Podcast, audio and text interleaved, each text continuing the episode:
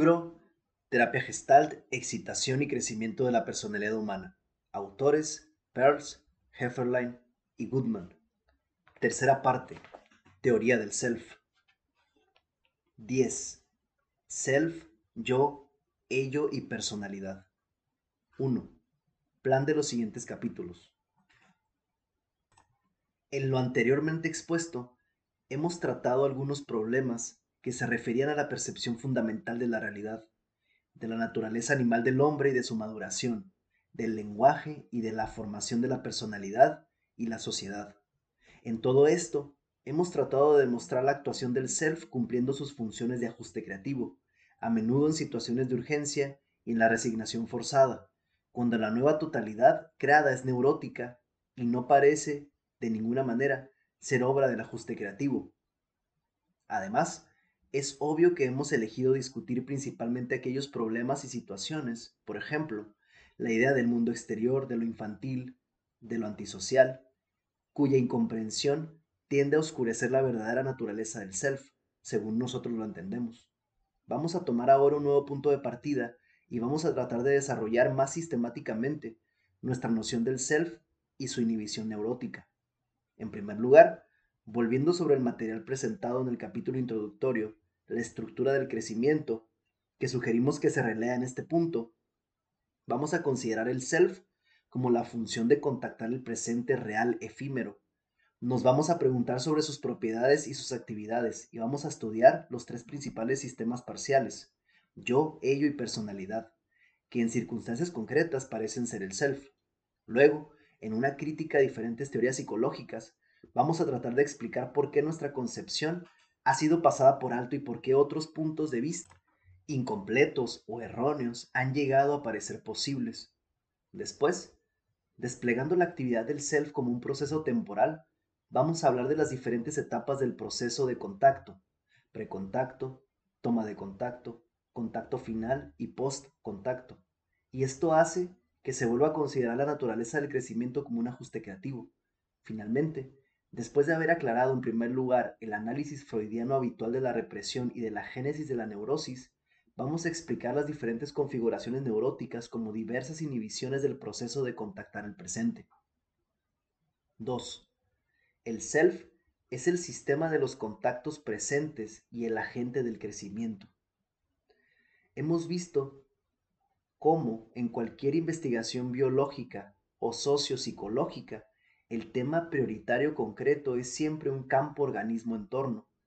No hay ninguna función de ningún animal que sea definible, salvo como una función de este campo. Nota al pie. Esto debería ser obvio, pero las abstracciones han llegado a estar tan arraigadas que es útil insistir en lo evidente y puntualizar los errores más comunes. Inciso A estar de pie, pasear, yacer, son interacciones con la gravedad y los puntos de apoyo. Respirar es respirar el aire. Tener una piel o un envoltorio interno o externo supone una interacción con la temperatura, el clima, las presiones sólidas, fluidas y gaseosas y las densidades osmóticas. La nutrición y el crecimiento son la asimilación de los materiales nuevos que se han seleccionado que se muerden, mastican, tragan y digieren. En tales casos, sin embargo, existe una tendencia habitual a abstraer el organismo, como cuando se dice come por su salud, sin tener en cuenta los alimentos, o también que se trata de descansar, sin pensar en el suelo que nos sostiene, o que se trata de respirar sin hablar de expirar o inspirar el aire. Inciso B. Toda percepción y todo pensamiento son algo más que meras respuestas, están dirigidos a la vez hacia el campo y al mismo tiempo provienen de él. Lo visible, el óvalo de la visión, es tocado por los ojos y es la visión.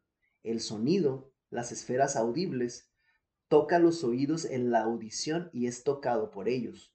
Los objetos de la vista y la audición existen mediante el interés, la confrontación, la discriminación y la implicación práctica.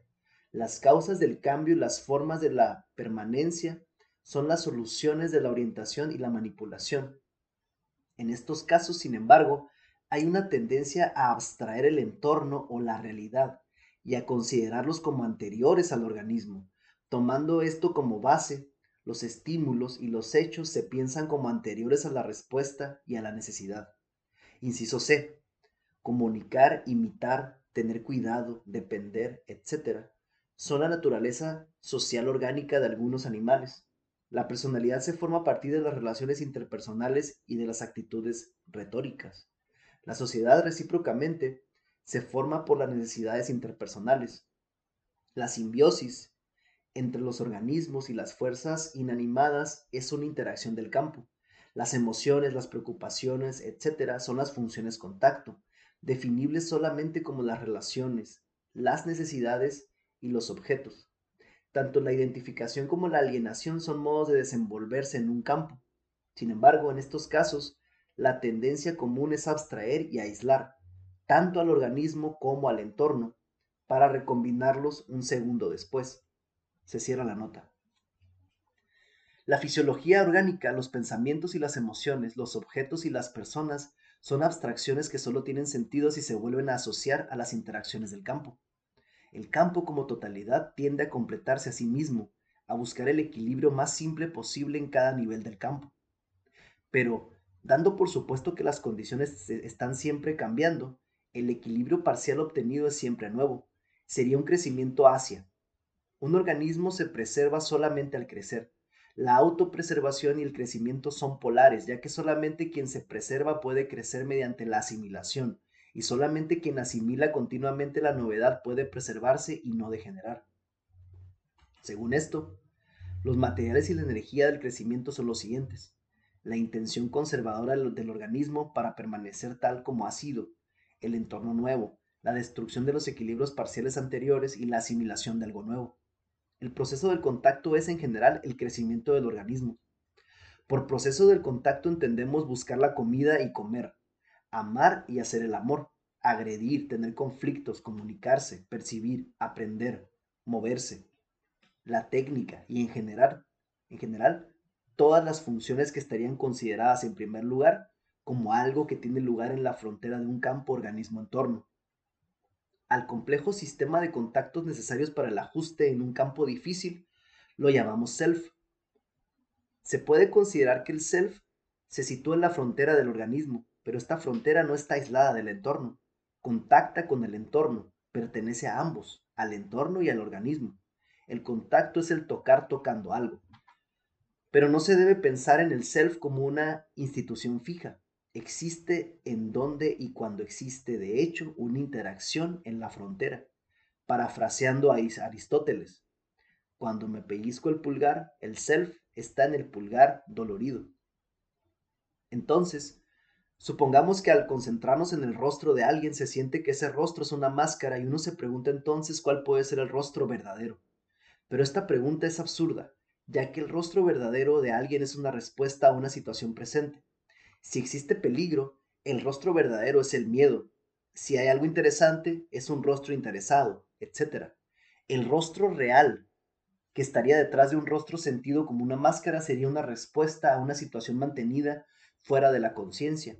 Y es esta situación presente, esto es, mantener algo fuera de la conciencia, lo que expresa la máscara, ya que la máscara es entonces el rostro real.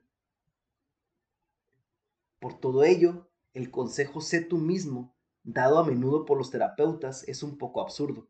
Lo que quiere significar es contacta con la situación presente, ya que el self es únicamente este contacto. El self, el sistema de contactos, integra siempre las funciones perceptivas y musculares y las necesidades orgánicas. Es consciente y orienta, agrede y manipula, siente emocionalmente el carácter apropiado del entorno y del organismo. No hay una buena percepción que no implique la respuesta muscular y la necesidad orgánica. Una figura percibida no es nítida y brillante a menos que uno la mire, se interese por ella, se dedique uno a ella. Del mismo modo, no hay gracia ni habilidad si no hay interés, sin propiocepción de los músculos y sin percepción del entorno. La excitación orgánica se expresa, adquiere sentido, precisamente al, al, darle ritmo y movimiento a las percepciones, como es evidente en la música.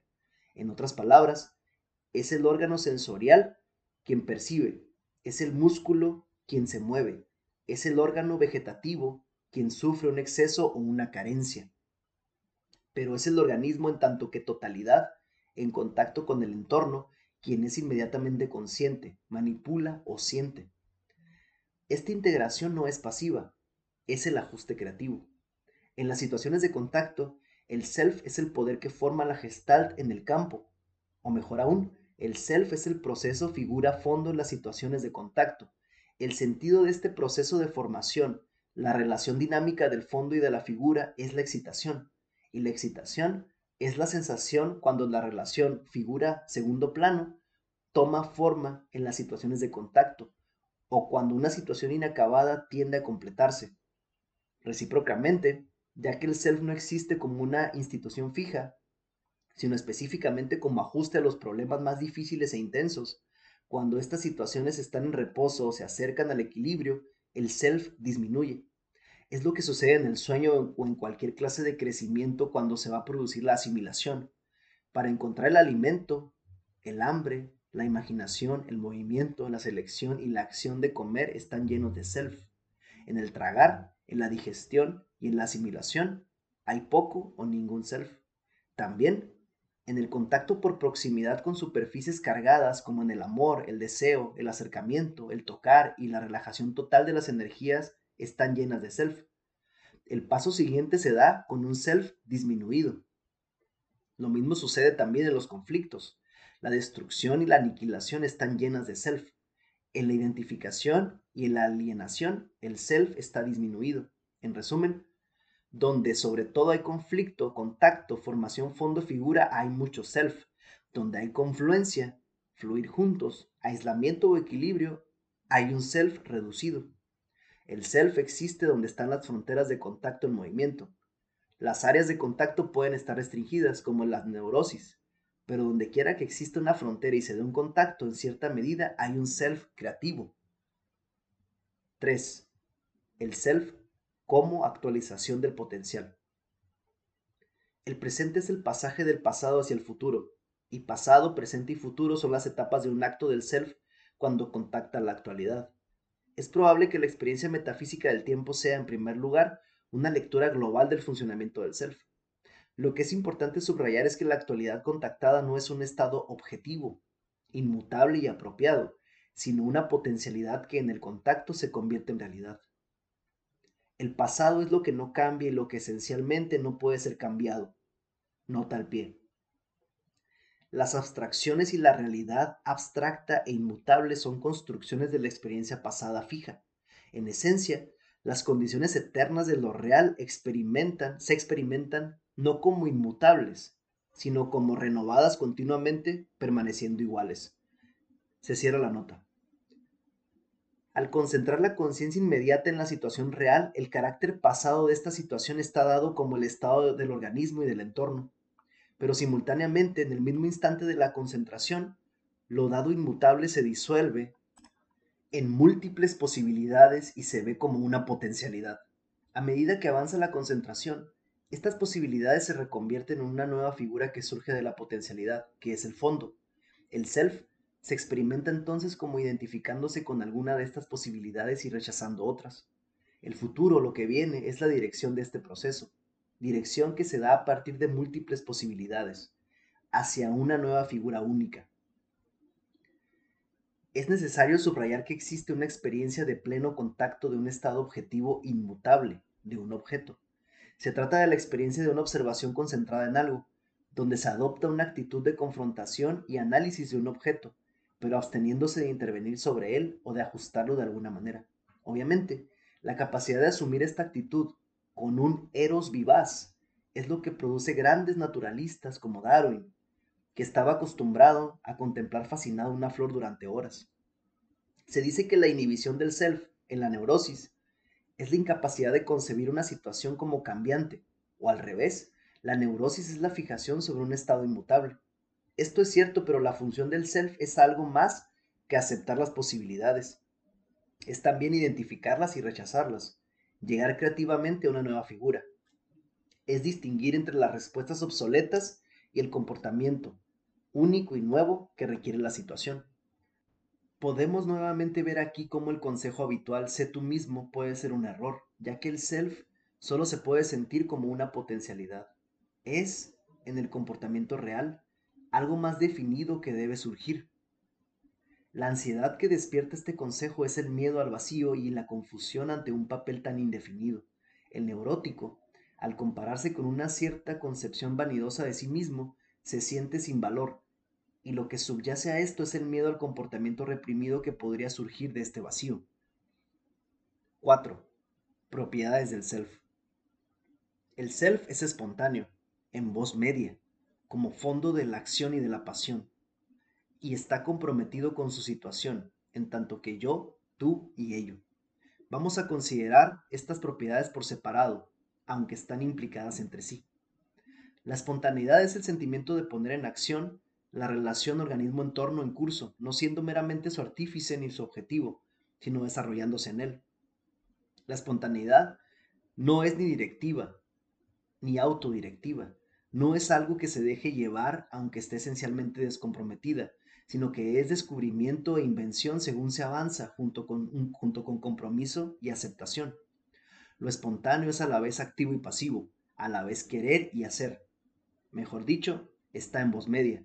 Es una imparcialidad creativa, un desinterés, no solo en el sentido de no excitado o no creativo, ya que la espontaneidad es eminentemente excitación y creación, sino en el sentido de una unidad anterior, y posterior a la actividad y a la pasividad, pero una unidad que contiene a las dos. Nota al pie. Todas las cosas que pueden combinarse deben ser capaces de contactarse recíprocamente. Y esto también es verdad entre dos cosas en donde una actúa y otra sufre la acción en el sentido propio del término. Aristóteles. Se cierra la nota. Es curioso que este sentimiento de imparcialidad o desinterés confirmado por personas creativas sea interpretado analíticamente precisamente como pérdida del self, más que como el propio sentimiento del self. Pero vamos a volver enseguida a este problema. Los extremos de la espontaneidad son por un lado la actitud deliberada y por el otro la relajación. Nota al pie. Hablar de voz media supone de nuevo una gran dificultad lingüística. En inglés como en español, tenemos sobre todo verbos activos y pasivos. Nuestros verbos intransitivos como pasear o hablar han perdido su voz media y son meramente actividades sin objeto. Esto es una enfermedad del lenguaje. El griego tiene una voz media regular con probablemente el sentido de desinterés que necesitamos aquí.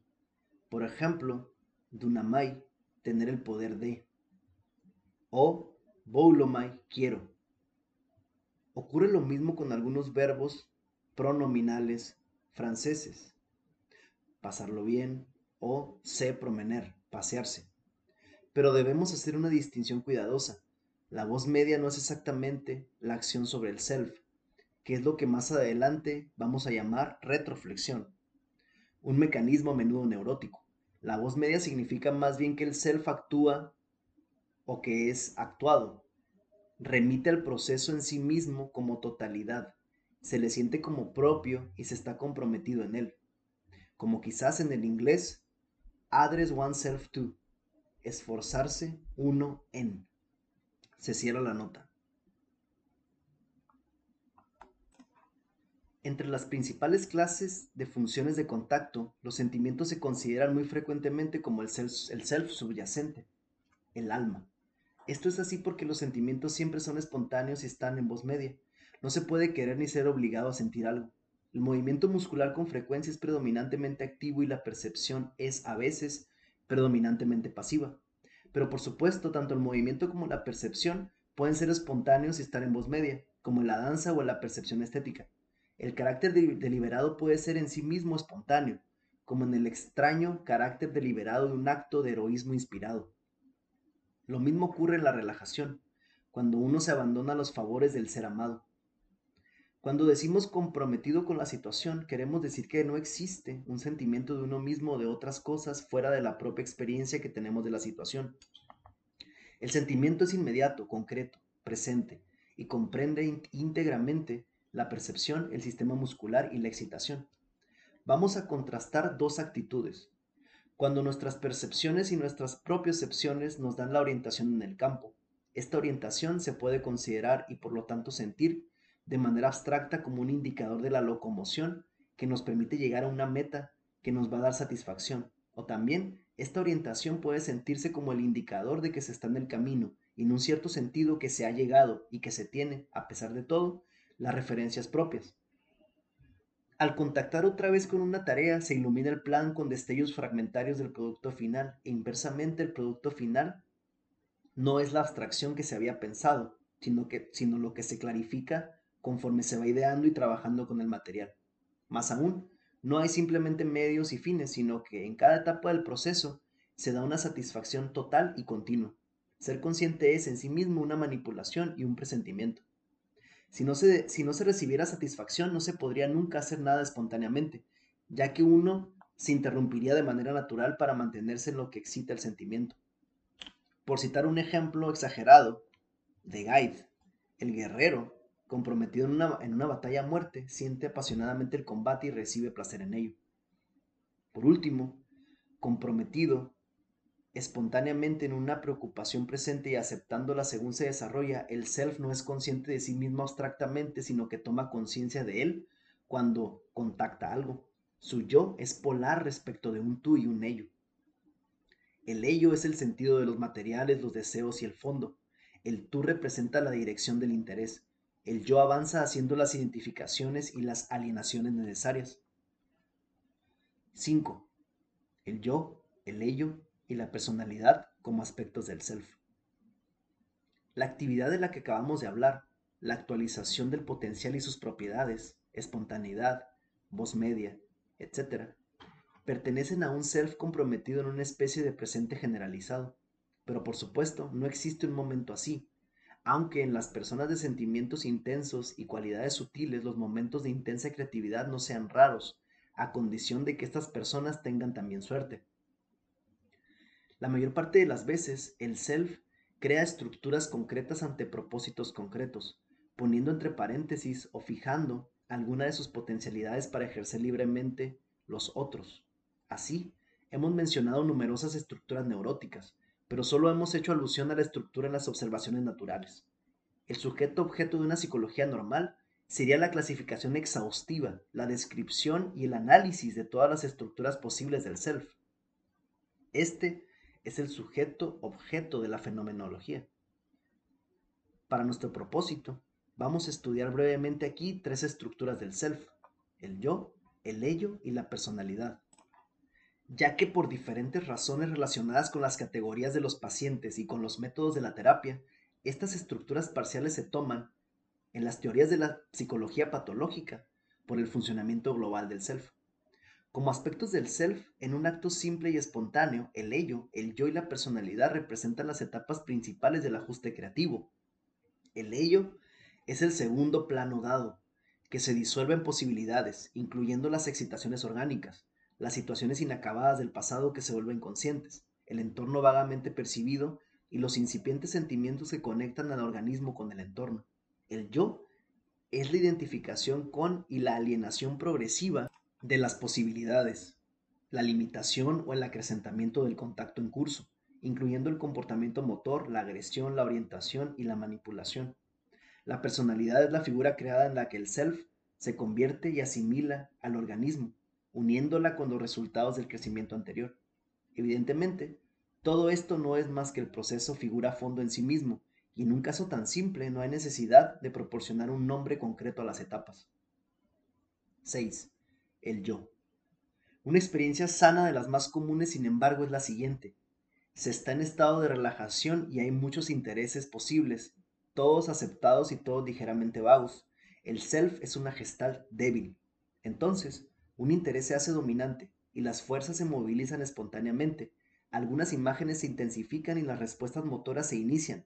En esta etapa, mucho más a menudo, algunas exclusiones y algunas elecciones deliberadas son igualmente necesarias. Existen, por ejemplo, dominancias espontáneas cuando las posibles preocupaciones antagónicas desaparecen por sí mismas. Es necesario dirigir la atención tanto como estar atento, planificar el tiempo y los recursos propios, movilizar los medios que por sí mismos no tienen nada de interesante, etc. Esto significa que se le imponen limitaciones al funcionamiento total del self y que las identificaciones y, alineaciones actúan en función de estos límites. Sin embargo, durante este periodo de concentración deliberada, la espontaneidad existe, aunque obviamente en estado difuso.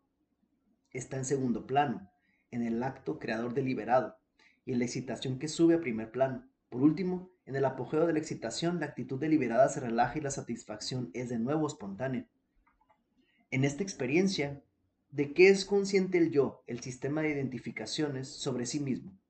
Es deliberado, en voz activa, sensorialmente alerta, agresivo en el plano motor, consciente de que es él mismo en cuanto aislado de esta situación. La actitud deliberada sana es una restricción consciente de algunos intereses, percepciones y movimientos, para concentrarse en otra parte, con una unidad más simple. Se restringe la percepción y la propiocepción no se destaca. Por ejemplo, la atención puede ser desviada por el sistema motor, o si la excitación orgánica está inhibida, el objeto percibido va a perder su brillo. Los impulsos motores pueden frenarse por impulsos motores opuestos. Se pueden inhibir las excitaciones aislándolas, no suministrándoles objetos susceptibles de agudizarlas o intensificarlas, ni proporcionándoles iniciativa muscular capaz de acumular su ímpetu. Durante este tiempo, por supuesto, el interés elegido se está desarrollando y se acumula la excitación.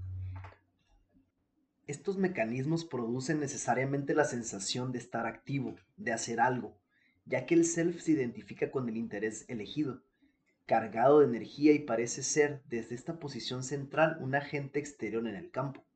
El enfoque en el entorno se siente como una agresión activa más que como un crecimiento con y en el entorno, ya que aquí también la realidad no se percibe de acuerdo con su propia claridad espontánea, sino que se elige o se excluye según el interés con el que se le identifica. Se tiene la sensación de estar construyendo la situación. Se eligen los medios únicamente en cuanto medios, según el conocimiento previo de situaciones semejantes. Se tiene entonces la sensación de utilizar y de dominar, más que de descubrir e inventar. Los sentidos están alerta, al acecho, más que ocupados en encontrar o en responder. Hay un alto grado de abstracción con respecto a la unidad perceptivo, motórica, afectiva y al campo total. La abstracción, como hemos dicho ya, consiste en una fijación de algunas partes a fin de que otras puedan moverse y ocupar el primer plano. Se separan entre sí planes, medios y objetivos. Estas abstracciones se aglutinan en una unidad más estrecha y más simple. Finalmente, una abstracción importante que se siente como real en la situación de la actitud deliberada es el yo en sí mismo. La necesidad orgánica está efectivamente restringida al objetivo. La percepción está controlada y el entorno no está contactado como el otro polo de la propia existencia, sino que se mantiene a distancia como el mundo exterior, del que se es un agente externo. Lo que se siente como Cercano es la unidad del objetivo, de la orientación, de los medios, del control, etc. Y es precisamente él mismo el actor, el yo. Entonces cualquier teorización, y especialmente la introspección, es deliberada, restrictiva y abstracta. Así, al construir teorías sobre el self, especialmente a partir de la introspección, es el yo quien surge como estructura central del self. Es en un cierto aislamiento cuando se es consciente de uno mismo y no siempre en el contacto con otra cosa. El ejercicio de la voluntad y el ejercicio de las técnicas propias de cada uno impresionan por su aparente energía. Pero al mismo tiempo, se da un importante factor neurótico. Los actos deliberados se reproducen continuamente para apaciguar las situaciones inacabadas, de tal manera que este hábito del self se imprime en la memoria como una sensación difusa de uno mismo, mientras que los contactos espontáneos tienden a completar la situación y a ser olvidados. Sea como sea, en las teorías psicoanalíticas ortodoxas de la conciencia, el hecho es que es el yo y no el self, el que está colocado en el centro, como vamos a ver en detalle en el capítulo siguiente. Es decir, en un mundo paradisiaco de, identificaciones y, y alienaciones espontáneas sin restricciones deliberadas, el yo sería solo un estado de la función del self. Y si se observa solamente el modo de comportarse, el yo no tiene peso todavía, aun cuando la actitud deliberada sea fuerte. Pero en todas las teorías sobre, la introspección, su peso necesariamente es pesado, y, y si es el sujeto neurótico, no existe otra cosa en la conciencia salvo el yo deliberado. 7. El ello. Para el teórico freudiano ortodoxo, sin embargo, los mensajes conscientes del paciente neurótico casi no cuentan. Considera sus esfuerzos deliberados como falta de energía. En vez de ello, este teórico se va en dirección opuesta y considera que la parte energética importante del aparato mental es el ello, pero el ello es principalmente inconsciente. La introspección no nos dice nada de él. Se le puede observar en el comportamiento, incluyendo aquí el comportamiento verbal, al que solamente se otorga una conciencia rudimentaria. Esta concepción de las propiedades del ello es evidentemente una consecuencia del método terapéutico. El paciente relajado, la libre asociación y los significados creados por la concentración no del paciente sino del terapeuta. Pero vamos a considerar más bien la estructura del self en la relación consciente normal. La situación es la siguiente. Para poder descansar, el self suspende su alerta sensorial y afloja los músculos de su tono habitual. El ello aparece entonces como algo pasivo, disperso e irracional. Sus contenidos son alucinatorios y el cuerpo cobra mucha importancia. La sensación de pasividad proviene de la aceptación sin compromiso. Deseoso de descanso, el self no se va a revitalizar ni va a llevar a la acción el impulso. La iniciativa motora está completamente inhibida. Una tras otra, las señales momentáneas se vuelven dominantes y después se desvanecen, ya que no se va más allá con ellas. Para el reducido centro de actividad introspectiva, estas posibilidades parecen ser impresiones. Después de aparecer se desvanecen por sí mismas. Las imágenes que se producen tienden a ser alucinatorias, hechas de objetos reales e incidentes totalmente exagerados contactados con un mínimo de esfuerzo. Por ejemplo, las imágenes hipnagógicas o las fantasías de masturbación. Su energía proviene de situaciones inacabadas tales que sean susceptibles de satisfacerse por la simple agitación de la frontera contacto por sí misma. Ya que si las situaciones orgánicas inacabadas son apremiantes, el descanso resulta entonces imposible. El esfuerzo de tratar de imponerse a ellas se convierte en insomnio, agitación, etc. Pero si son débiles, con respecto al cansancio del día pueden ser más o menos gratificadas mediante la alucinación. La sexualidad pasiva de la masturbación combina estas fantasías pasivas con una autoagresión activa que aquieta la necesidad de una respuesta motora. El self parece disperso y está de hecho desintegrándose y desvaneciéndose en una mera potencialidad, ya que existe y solo se actualiza mediante el contacto, puesto que tanto la orientación sensorial como la manipulación motora están inhibidas, ya nada tiene sentido y los contenidos parecen misteriosos. Una manera de distinguir entre el yo, el self y el ello sería la siguiente. El yo deliberado es la unidad abstracta rígida que pretende un objetivo y excluye las distracciones. La espontaneidad es la unidad concreta flexible del crecimiento, del compromiso y de la aceptación de las distracciones como posibles atracciones. Y la relajación es un elemento desintegrador, que solamente unifica el peso de las sensaciones del cuerpo. El cuerpo tiene mucha importancia ya que aceptado que el sentido de los movimientos se suspenden, las propiocepciones usurpan el campo. Estas habían sido suprimidas deliberadamente, pero liberadas ahora, fluyen hacia la conciencia. Y si, no, y si no se les proporciona un centro en el que se las empuje a concentrarse, uno acaba por dormirse. 8. La personalidad. La personalidad como estructura del self ha sido también profusamente descubierta e inventada en el procedimiento analítico, especialmente si el método consiste en interpretar y corregir las relaciones interpersonales. La personalidad es el sistema de actitudes asumido en las relaciones interpersonales. Es la asunción de lo que uno es y lo que sirve de base a partir de la cual se podría explicar el propio comportamiento si se nos pidiera una explicación así. Cuando el comportamiento interpersonal es neurótico, la personalidad consiste en un cierto número de conceptos equivocados sobre uno mismo, introyecciones, ideales del yo, máscaras, etc. Pero cuando se ha terminado la terapia, y esto sirve para cualquier método de terapia, la personalidad es una especie de entramado de actitudes con el que se comprende uno a sí mismo y que se puede utilizar para cualquier tipo de comportamiento interpersonal. En el caso que nos ocupa, es el logro final buscado en una sesión psicoanalítica. Y el resultado es que la estructura libre conseguida así es considerada por los teóricos como el self. Pero la personalidad es esencialmente una réplica verbal del self. Es lo que contesta a una pregunta que se nos haga o que uno mismo se plantee.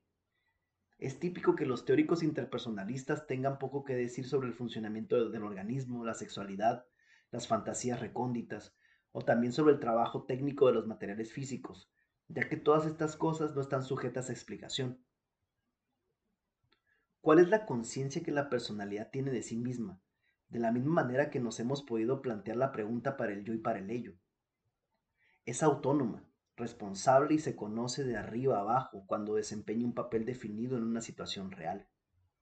No se debe confundir autonomía y espontaneidad. La autonomía es una elección libre y supone siempre una sensación de falta de compromiso básico, seguido de un compromiso. La libertad se da por el hecho de que la base de la actividad ya se ha conseguido. Uno se compromete a sí mismo según lo que uno es. Esto es, lo que ha llegado a ser pero la voz media de la espontaneidad no tiene la exuberancia de esa libertad, ni el sentimiento de seguridad que aporta el conocimiento de lo que uno es, del sitio en el que se está, así como de la capacidad para comprometerse o no. Se está comprometido y llevado, no a pesar de uno mismo, sino más allá de uno mismo. La autonomía es menos extrínsecamente activa que la actitud deliberada y, por supuesto, menos extrínsecamente pasiva que la relajación, ya que es su propia situación la que se compromete según su propio papel. No se trabaja, sino que más bien uno es trabajado por algo diferente de uno mismo. Por eso se piensa que la personalidad libre es espontánea y está en voz media. Pero en el comportamiento espontáneo todo es novedad y progresivamente se asimila como propio. En la autonomía, el comportamiento es algo propio porque en principio ya se ha conseguido y asimilado. La situación real, de hecho, no es nueva, sino que es la imagen en espejo de la personalidad. Se sabe que es propia y eso hace que nos sintamos seguros. La personalidad es transparente, se la conoce de arriba abajo, ya que es el sistema de lo que ha sido reconocido. En terapia, es la estructura de todos los insights, de todos los ajá. El self no es del todo transparente en ese sentido, aunque sea consciente y capaz de orientarse ya que su conciencia de sí mismo se da en relación a lo otro en la situación real. Igualmente, la personalidad es responsable y puede tenerse a sí misma como responsable, mientras que el self creativo no lo es, ya que la responsabilidad consiste en el cumplimiento de un acuerdo y un acuerdo se hace según lo que uno es. La responsabilidad consiste en mantener un comportamiento coherente en el marco acordado, pero la creatividad pura no puede mantener acuerdos de esta clase, su coherencia está en, perpetua formación según va avanzando. La personalidad es por lo tanto la estructura responsable del self. Por dar no tanto una analogía sino un ejemplo, el poeta, reconociendo la clase de situación y el tipo de comunicación requerida, puede acordar escribir un soneto. Él cumple responsablemente con esta forma métrica acordada, pero crea las imágenes, el ritmo emocional, el sentido, conforme va contactando con la expresión.